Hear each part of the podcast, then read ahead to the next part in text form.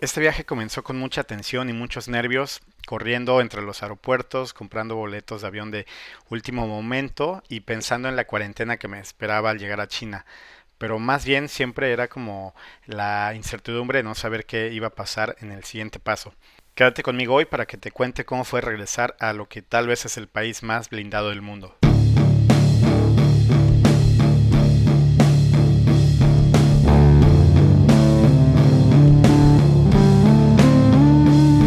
Es Panda Digital.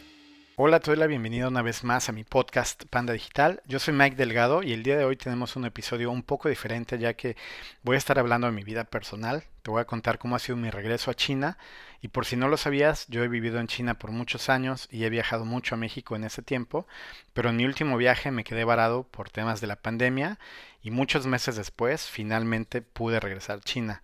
Eh, entré a Shanghai el 6 de noviembre del 2021 y aún estoy haciendo cuarentena cuando estoy grabando este podcast. Así que bueno, vamos a comenzar. Todo empieza a finales de septiembre cuando logro finalmente conseguir la visa china, para lo cual me tuve que vacunar con Sinovac, que es una de las vacunas chinas que llegó a México. Era el requisito indispensable. Estuve por muchos meses eh, pidiendo la visa al consulado y no fue hasta que terminé mi periodo de vacunación que pude conseguirla. Aunque mi esposa es china, mis hijos son chinos y estamos casados y todo, no, no hubo chance de conseguir la visa antes, pero bueno, ese día finalmente empecé a imaginarme cómo iba a ser la ruta de viaje y todo eso. Empiezo a leer toda la documentación para poder regresar a China, ya que habían algunos requerimientos donde hay dos súper importantes, de hecho esenciales para que puedas regresar, que el primero es las pruebas de COVID.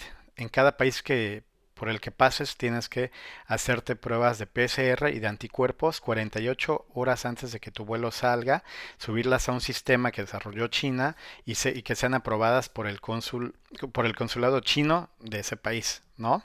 Y la segunda el segundo requerimiento es que los vuelos que tomes sean directos en caso de que tu país tenga conexión directa o que em, en caso de que no lo haya un vuelo directo como es la mayoría de los países del mundo que no llegan a China con un solo vuelo, solamente hagas una escala.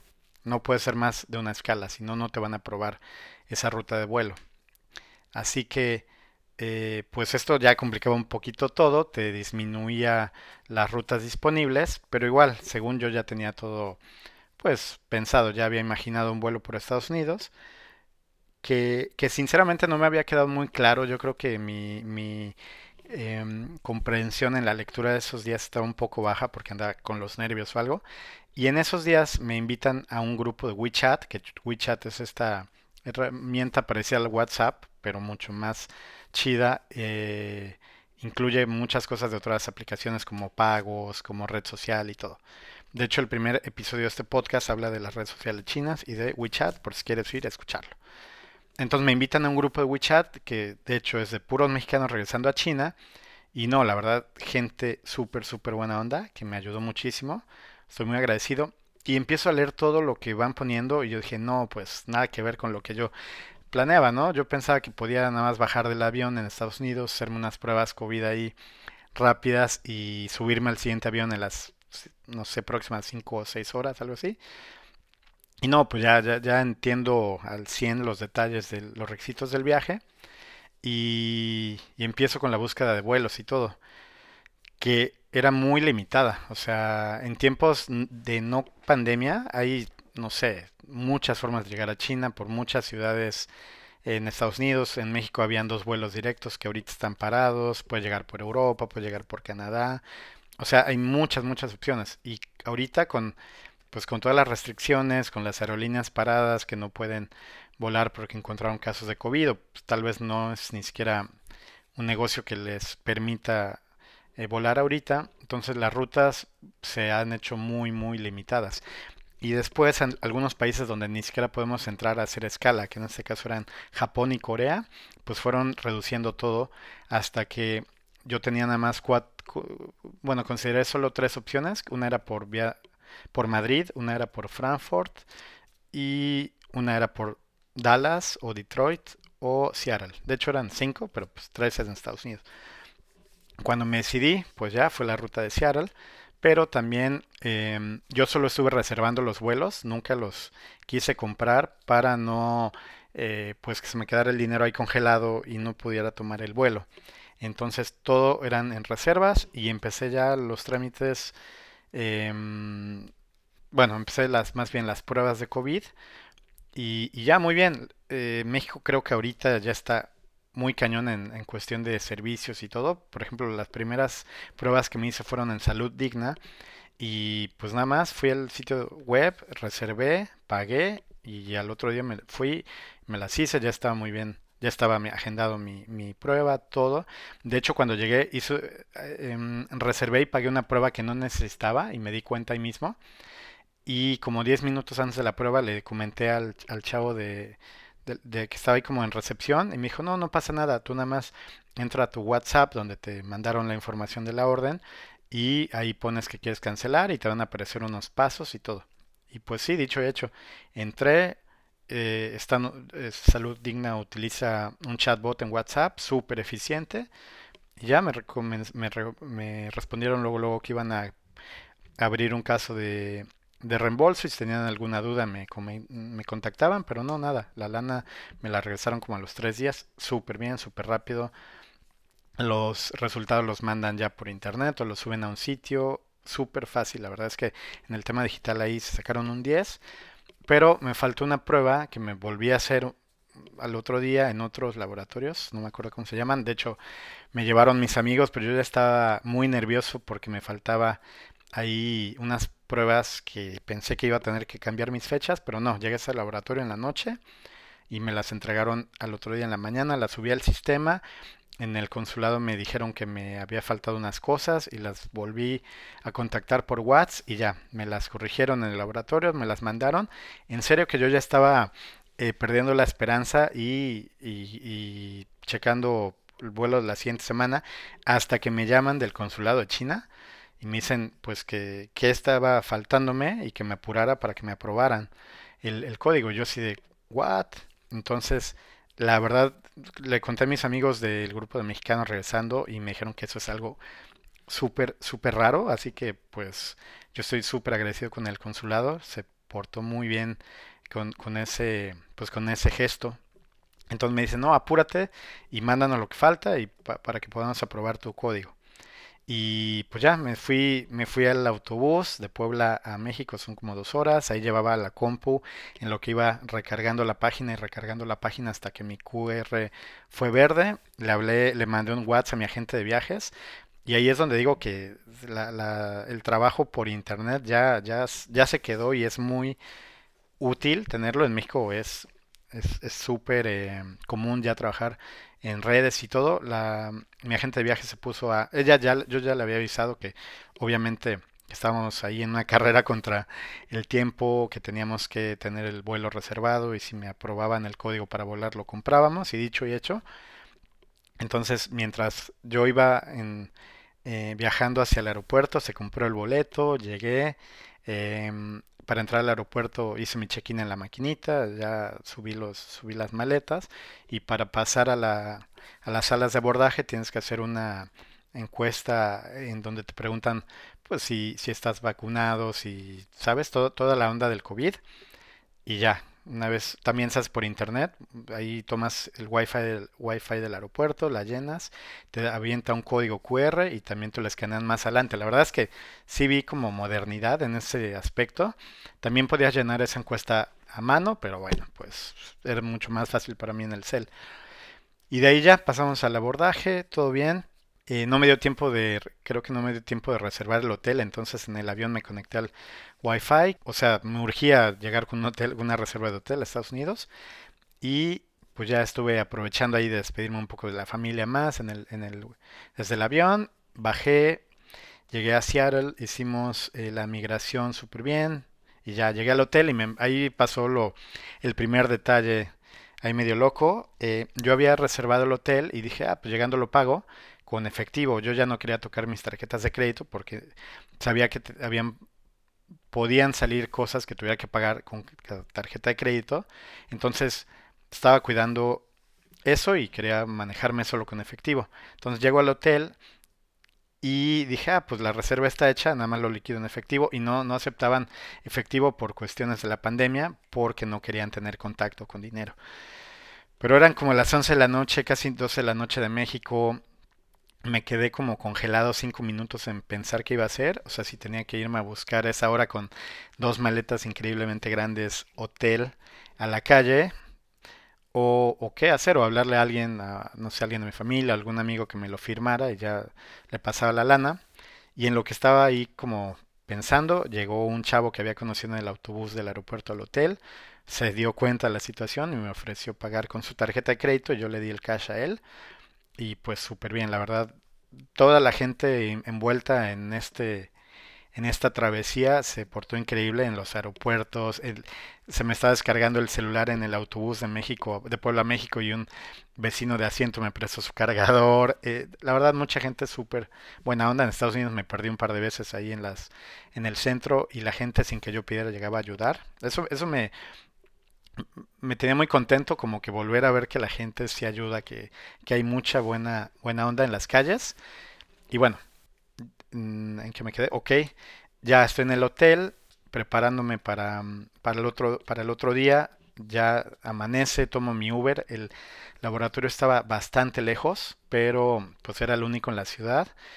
Y ya llegué, los estudios súper bien, la gente súper buena onda para hacerlos, sí, Ah, bueno, volviendo al tema este, que toda todas las reservas son en línea y pagadas para los Igual que como me pasó en México, para hacer la reservación de estas pruebas de COVID, también tuve que pagar antes y ahí es donde yo iba a usar mi tarjeta de crédito, porque ya había checado que solamente se podía pagar con tarjeta de crédito y son unas pruebas muy caras. Em, yo creo que es a nivel mundial ahorita donde más caras te podrían ser unas pruebas de PCR y de anticuerpos, pero me imagino que pues es porque ya están trabajando casi en conjunto con el consulado o algo así. Y lo que ellos hacen es que una vez que te tienen listos los resultados de tus pruebas, las mandan directamente al consulado.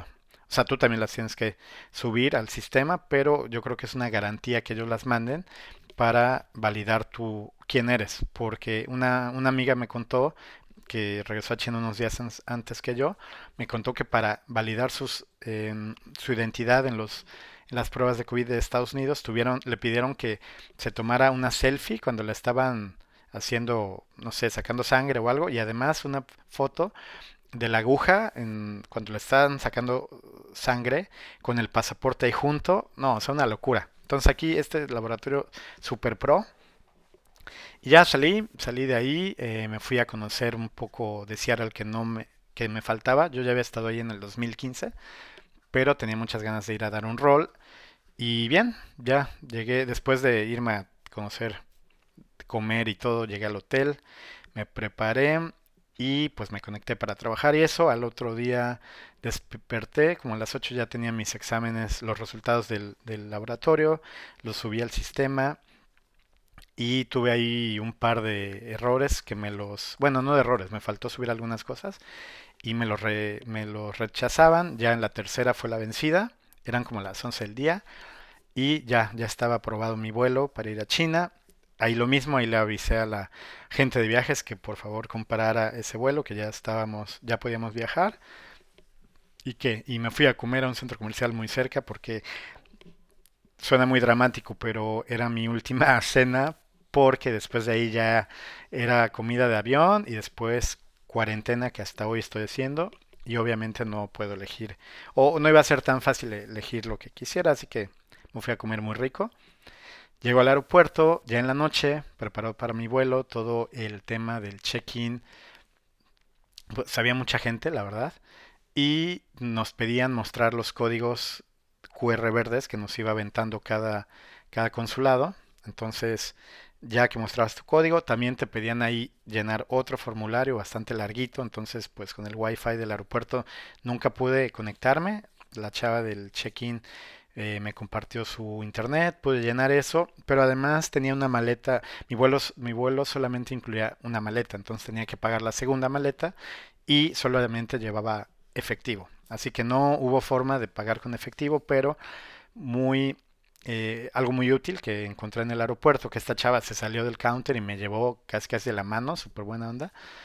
son estas como, estos como cajeros donde tú metes un billete, metí un billete de 100 dólares y me aventó una tarjeta de, de débito con número de cuenta, con fecha de expiración y todo. Y ahí estaban mis 100 dólares, ¿no? Entonces ya con eso pude pagar con tarjeta. Ahí se me hizo algo increíble que también era algo para comentar en el podcast porque pues además me dijo la chava que es algo muy común, ¿no? O sea, no es que yo fuera un loco que nunca tiene tarjeta, sino que hay mucha gente que la usa, digo, y por algo estar ahí la máquina. Se me hizo padrísimo el concepto. Así que bueno, ya lleno el formulario, me voy, nos subimos al avión, dormí demasiado, de hecho ni siquiera desayuné porque no me di cuenta cuando pasó la comida. Y me aventé unas pelis, ahí sí ya no me conecté a internet, no, no tenía caso. Y llegamos a Seúl. Em, en Seúl nada más cambió la tripulación, se bajó la gente que iba, em, la gente de la, aerolínea que, iba a desear a Seúl y se subió la del segundo vuelo, Seúl, China. Y ya empezamos, nos dieron un formato para llenar como de migración y pues a prepararnos em, pues mentalmente porque ya había leído que el proceso desde que te bajas del avión hasta que estás en tu hotel puede ser de hasta 7 horas en las que casi no vas al baño, no hay paradas para tomar agua, entonces pues ya empezaban un poquito los nervios porque no tenía idea en sí de, más o menos sí de qué iba a pasar, pero pues no de cómo, ¿no? Y ya vamos bajando el avión, conocí una familia, una, una chava con su hijo chiquito y pues ahí eh, me nos, nos, fuimos juntos, le iba ayudando cuando ella no podía con alguna maleta y pues ya nos fuimos platicando, se hizo un poco más corto el, el proceso y pues ahí empezó ya el recorrido para llegar al hotel. Ahí en el aeropuerto pasamos por varias pruebas de temperatura para ver que tuvieras una temperatura normal. De ahí nos daban en una mesita un, tubito con los palitos estos para las pruebas de PCR y pasábamos a unas casetas donde había muchas, eh, pues muchas personas aplicando pruebas a todos los que íbamos llegando un PCR, una prueba de anticuerpos y ya nos íbamos a la siguiente etapa que ya fue realmente la de migración. Em, muy sencilla, muy poca gente ahí sí ya, el filtro estaba como, bueno, aparte como nos íbamos a, iba esperando a, esta, a esta amiga, eh, pues nos esperamos hasta el final porque para que su hijo fuera un poco más cómodo y todo. Entonces ya no había tanta gente. Salimos, tomamos las maletas y ahí sí empieza otro nuevo filtro en el que em, pues ya te iban, te iban eh, poniendo ahí como depende a dónde ibas a ir. Si tú ibas a quedarte en Shanghái con una dirección permanente, ibas a una fila y si ibas a Shanghái o a otra ciudad y no estabas seguro, ibas a otra fila y ahí te empiezan a separar. Para esto también nos tuvimos que conectar a internet para llenar un formulario otra vez bastante largo, ahí hablando de tu historial en los temas de COVID, de tu número de pasaporte y todo. Y ahí bueno, más adelante les voy a contar la importancia de todos esos formularios. Siguiente paso, nos vamos a, mm, una sala para embarques a los autobuses. Eh, otra cosa que no comenté es que llegando a China tienes que hacer 14 días de cuarentena centralizada, que es como le llaman, que es, son en, es en hoteles comerciales, pero que siguen unas reglas muy eh, muy cañonas de las instituciones de salud aquí en China.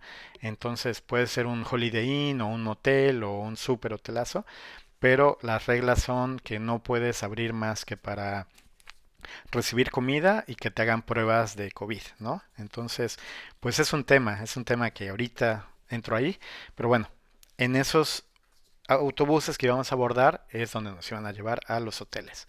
Entonces estamos ahí y sí, la verdad es que no hice en ese momento la cuenta de tiempo, pero yo estaba haciendo, ya entrando a mi cuarto y tirándome a la cama, como a las 3 de la tarde del sábado, cuando nosotros llegamos a, Shanghai como a las 7 de la mañana. Y de, ese tiempo, creo que nunca fui al baño. O sea, bajándome el avión, ya nunca fui al baño. Y sí llevaba una botella de agua en, en reserva, pero apenas si la toqué para no tener que ir al baño, ¿no? Entonces sí fue un poco pesado. Cuando nos bajamos del autobús, ya hay unas casetas en el, afuera del hotel que se ve que las pusieron para el tema del COVID. Y ahí empieza otro formulario para llenar, firmas un papel, pagas, eh, Yo no pude pagar porque llevaba, se me acabó la batería, entonces pagué unos días después, pero ahí la gente paga, todo es digital. Aquí de por sí la gente casi no usa ya efectivo y menos pues una cantidad grande, ¿no? Estamos hablando que estas cuarentenas en teoría te cuestan como unos mil dólares. En México son como 20 mil o 22 mil pesos. Entonces, ya con eso subes la, la, el personal del hotel te lleva a tu cuarto, te asegura de que te quedes encerrado, o sea, que metas las maletas y que no salgas. Y ahí te hacen firmar también eso, que tienes que portarte bien, digamos. Y ya, em, entonces pues ahí es donde empieza la cuarentena forzosa, eh, centralizada y cañona, porque pues estuve pensando así como no hay muchas posibilidades para alguien de pasar 14 días sin sin, sin pues interactuar físicamente con nadie. Yo creo que ni aunque estés en la cárcel o en el hospital o algo, porque siempre va a haber alguien junto a ti o cuidándote o molestándote o algo, pero nunca va a estar como solo. Y aquí sí es solo, solo. Digo, la, obviamente la tecnología en estos días pues hace que pueda hacer videollamadas. Yo he hecho videollamadas todos los días con amigos, con mi familia, con mi hija, eh, con, con, el Samo y, y todo bien, pero pues sí es un poco de nervios entrar a un cuarto en el que sabes que no vas a salir en un buen rato. Y con el tema de comidas y todo, em, cuando pagas te incluye ahí tus comidas diarias, son tres veces al día. Mm, bien, en algunos hoteles te dejan pedir a domicilio, en este me dejan, pero yo nada más pedí un frasco de café y una salsa china que me gusta mucho para acompañar las comidas. No quise, eh, no sé, estar ahí pidiendo más cosas. Incluso hay gente que se compra un sartén o algo, un sartén eléctrico y se hace pasta, se hace sus huevos y todo. Pues yo no hice eso, yo nada más lo que traen está muy bien. Y, ya. Entonces el siguiente paso es empezar a conseguir los códigos de salud, los códigos QR validados aquí en China. Para eso es un procedimiento nuevo, necesitas tener alguna de estas aplicaciones como WeChat o Alipay, que es otra aplicación muy popular aquí, que sirve Mm, especialmente para hacer pagos. Entonces, mm, el teléfono que yo tenía de China antes se me, me descuidé y se me desactivó, entonces ya no tenía SIM card activo. Tuve que comprar uno y también, o sea, hay una empresa que se llama Nihao Mobile, que es la que estoy usando. Es muy fácil, te metes a internet con el wifi que tengas, haces la, eh, haces la compra, te mandan el SIM card a tu casa o hotel en, los siguientes, en las siguientes 48 horas con una forma para activar el SIM card muy fácil que consta básicamente en que tomes foto a tu pasaporte, a tu fecha de entrada, que es la hoja que te sellan en el pasaporte, una selfie y que ponga la información de tu general, ¿no? Entonces ya con eso puedes hacer la compra. Además aceptan PayPal y los pagos locales, así que casi cualquier persona que venga a China va a poder hacerlo. Y una vez que ya mi, mi SIM card estaba activo, lo metí a Alipay, conecté, llené otro formulario y ahí es donde apareció el famosísimo código verde de salud. O sea, me salió verde porque ahí, ahí viene toda la historia de, de, desde antes. Ahí es donde se va conectando todo. Estos códigos que tienes van mostrando la información, depende a, a tu situación. O sea, no sé desde cuándo empiece tu archivo, pero yo me imagino que cuando creas ese perfil en internet, de ahí es de donde se va a sacar toda la información posteriormente y todas las pruebas que me hice en México, en Estados Unidos, que me han hecho aquí, que me han hecho en el hotel, dos PCR y dos anticuerpos, todo se va a un archivo que es el que, según yo, hace que los códigos aparezcan eh, verdes en este caso, ¿no? Entonces ya metí mi número de pasaporte en este nuevo cuestionario, cuando le doy mostrar código me aparece en verde. De hecho, este tema de los códigos es muy profundo, creo. No lo, no lo he, apenas lo estoy empezando a, a entender porque lo estoy viviendo, ¿no?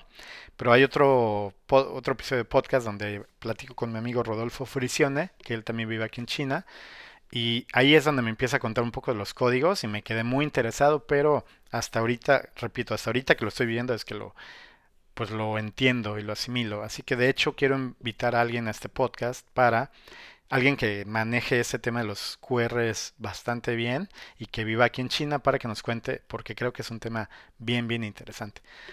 Pero bueno, ahorita ya tengo un código QR verde, eso quiere decir que por el momento estoy sano, creo, creo que es lo que quiere decir. Y yo salgo de esta cuarentena en dos días. El 20 de octubre tengo mi check-in. El 20 de noviembre, perdón, tengo mi check-out. Y ahí me tocan otros siete días de cuarentena. Que ya es una cuarentena, puede ser en un hotel comercial ya sin restricciones, donde sí te piden salir lo menos que puedas y te van tomando la temperatura todos los días, pero no o sea, ya puedes salir de tu cuarto, ya puedes ir a comer o así. O puede ser en tu departamento, si es que tienes. Y también, por lo que escuché, es importante que el comité de vecinos y el, la oficina de administración del fraccionamiento lo apruebe, porque podrían no querer aceptar a alguien que acaba de entrar al país y que pudiera por ahí tener algún caso con COVID, pero eh, creo que no va a haber ningún problema, así que el 20 llego a mi depa y ahí voy a estar 7 días casi sin salir, más que a comer, tal vez a correr, pero bueno, es el plan.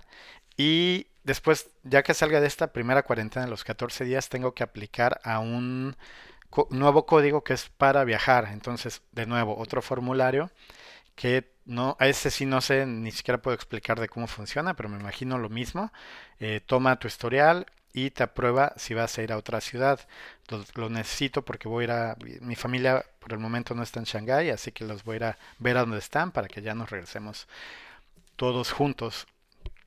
Y pues bueno, no sé. Esto es básicamente lo que ha pasado hasta hoy. Eh, ha sido el regreso a China. La verdad estaba mucho más nervioso, estaba muy nervioso antes de que comenzara todo el proceso pero cada vez que iba avanzando y saliendo las cosas bien, pues me iba relajando y al final hoy veo que pues fue mucho mejor de lo que me, me lo imaginaba. Un tema que sí en algún momento me daba un poco de pues preocupación era el hotel porque habían ahí rumores de que los hoteles podían ser bastante malos o no tener internet, incluso no tener ventanas, que con el tema de ventanas no sé cómo hubiera reaccionado, porque tengo algunos amigos que me han dicho así como, pues güey, ¿qué tiene que no tenga ventanas? Tampoco es un problemón, pero me quedó muy marcado un amigo que tenía hace muchos años trabajando aquí de India, él no podía pasar ni una noche en un hotel sin ventanas, entonces, pues no sé qué hubiera pasado ahí. La verdad mi hotel está súper bien, está mucho mejor de lo que me esperaba. Y pues nada, a quedarnos un par de días más hasta salir de aquí. Y algunas cositas de las que estoy viendo otra vez al, entrar a China rápidamente, pues son los detalles eh, y, y, más en este tema como de tecnología, de modernidad. Por ejemplo, algo que me sorprendió ahorita que estábamos viendo el internet para contratar en la casa, me dijo mi esposa que, que no necesitábamos eh, eh, contratar una empresa de internet porque con el plan de, telefonía celular nos, nos incluían eh, de forma gratuita el internet de la casa, que son 300 megas. Y yo así como, ¿qué? O sea, una SIM card que pagas eh, alrededor de 8 dólares al mes, que te da pues no sé cuántos, cuántos gigas y minutos ilimitados. Además te da acceso a internet de la casa. O sea, eso es una locura comparado con México en este caso, que un plan de internet ni siquiera lo puedes conseguir ya solo, o sea, tienes que contratar cable o teléfono y creo que no pasan, no bajan de 800 pesos, cuando aquí te lo dan gratis al pagar un, un plan de celular bastante, bastante sencillo, o sea, 8 dólares o no sé, como ni, ni 200 pesos al mes. Bueno, lo que sí es que hay que considerar que aquí casi nadie tiene ya teléfonos en las casas, entonces tal vez es la estrategia para pues jalar y y tener un poquito más de oferta.